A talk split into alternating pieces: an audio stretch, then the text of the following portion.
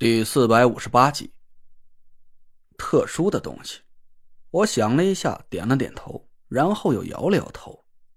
我能猜到潘成说的这件特殊的东西，很可能就是纳入兰能号令五魁，让他们乖乖听话的法宝。但至于这件东西是什么，到底是个具体的物件，还是什么关于五魁秘密的把柄，我就真的不知道了。潘成苦笑了一声说：“师弟啊。”想必你也清楚，我五魁中人虽然不算什么正人君子，但是，哼，硬骨头还是有几根的，绝不会无缘无故的就被一个外人呼来喝去的，沦为他手中的鹰犬。我点点头，潘成这番话我也想到过，我当时还很奇怪呢，到底那若兰手里捏了五魁什么重大的把柄，竟然能让这群老怪物乖乖听话？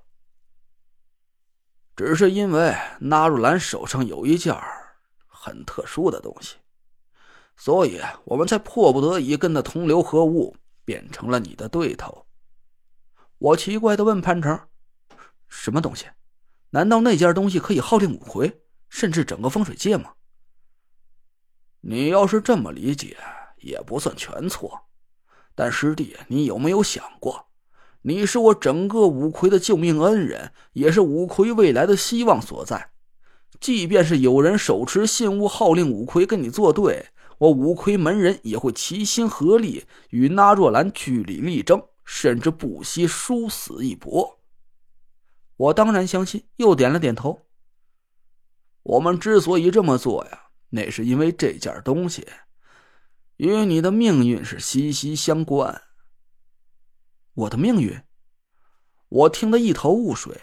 我的命运不是在我和田慧文真正破解了天命诅咒、互换命格的那一刻开始就已经归位了吗？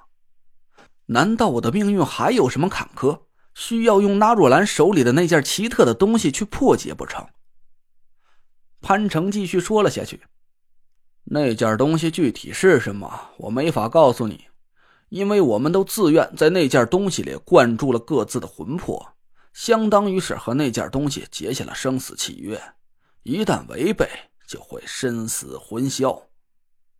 我这才恍然大悟，拍了一下大腿，怪不得我问谁都不肯告诉我任何信息呢。原来你们的命都捏在纳若兰手里啊！那这么说来，中州五魁的所有人都在那件东西上灌注过魂魄了。潘成点头说道：“崂山严家母子二人，搬山吴家祖孙二人，茅山夏家祖孙二人，再加上我和犬子，一共是八道偏阳命格的魂魄。最后一道魂魄是你那刚入门的小徒弟灌进去的。”李李莹，我吃了一惊。潘成点了点头。阳气魂魄一共为九道。我们八人的魂魄都是驳杂不纯的，只有你那小徒弟是八字纯阳的特殊体质，他就是灌注在那件东西里的阳气阵眼。我哦了一声，皱了皱眉头，是不是还有九个偏阴命格的魂魄也灌注进那个东西了？那若兰本身就是个邪门的纯阴之体，她就是那件东西的阴气阵眼了吧？潘成脸色一喜，连连点头。这也是你自己猜到的，我可没说那么多。要不你再多猜一点我就不用被那件东西反噬了。我都让潘成给气笑了。我要是能根据他这几句模棱两可的话就猜出所有细节，那我就不是风水师了，我简直就是玉皇大帝。不过我也不想让潘成为难，就敲着脑袋想了半天。哦，我知道了。苏梅应该就是偏阴命格那九个人其中之一吧？纳若兰抓住了你们八个人，强迫你们把魂魄灌注那件东西里面。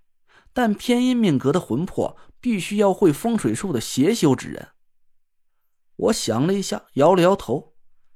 这关外熊家只有熊云和熊雷符合条件，顶多再加一个唐果儿，算三个人吧。郑玄的赶尸派本来有三个人符合条件。但他们现在都死了呀，估计也派不上用场。这想凑够九个偏阴命格的魂魄，嘿，太难了。潘成叹了口气，脸色有点难看。我不好意思的挠了挠头，是不是我猜错了？呃，不好意思啊，师兄，要是这事儿你不方便透露太多就算了，别到时候真被那件东西反噬了，再丢了命可不值当的了。潘成脸色一肃，有点不满的看了我一眼。我潘成岂是那种贪生忘义之人？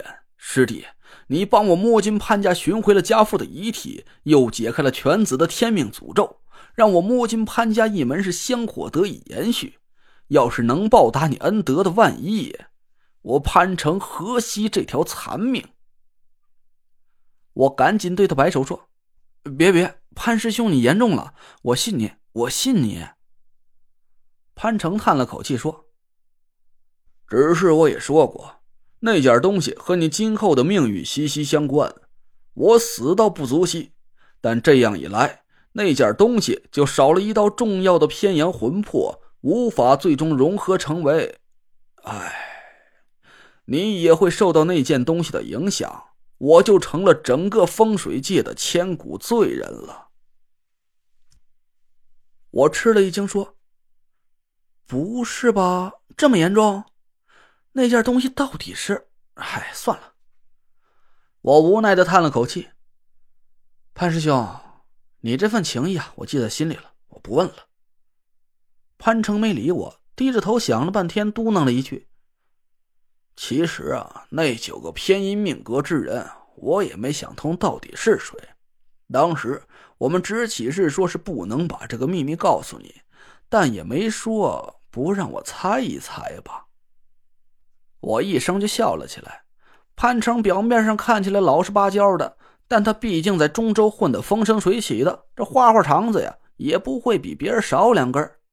我忍着笑点头说：“潘师兄，你说的对，咱现在只是在探讨整个风水界里到底谁是命格偏阴的邪修之人，也没说什么其他的话题。”哦，那咱俩可得好好说道说道了。潘成坏笑了一声，掰着手指头说了起来。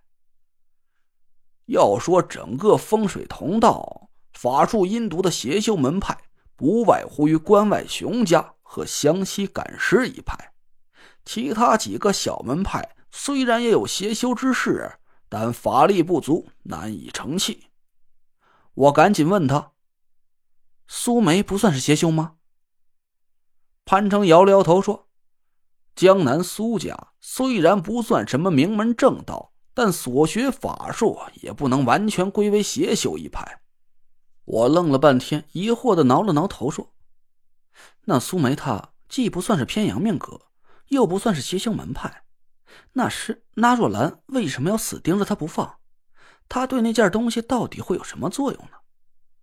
潘成想了一下，从桌子上拿起一壶滚开的沸水，在一个茶杯里倒了半杯。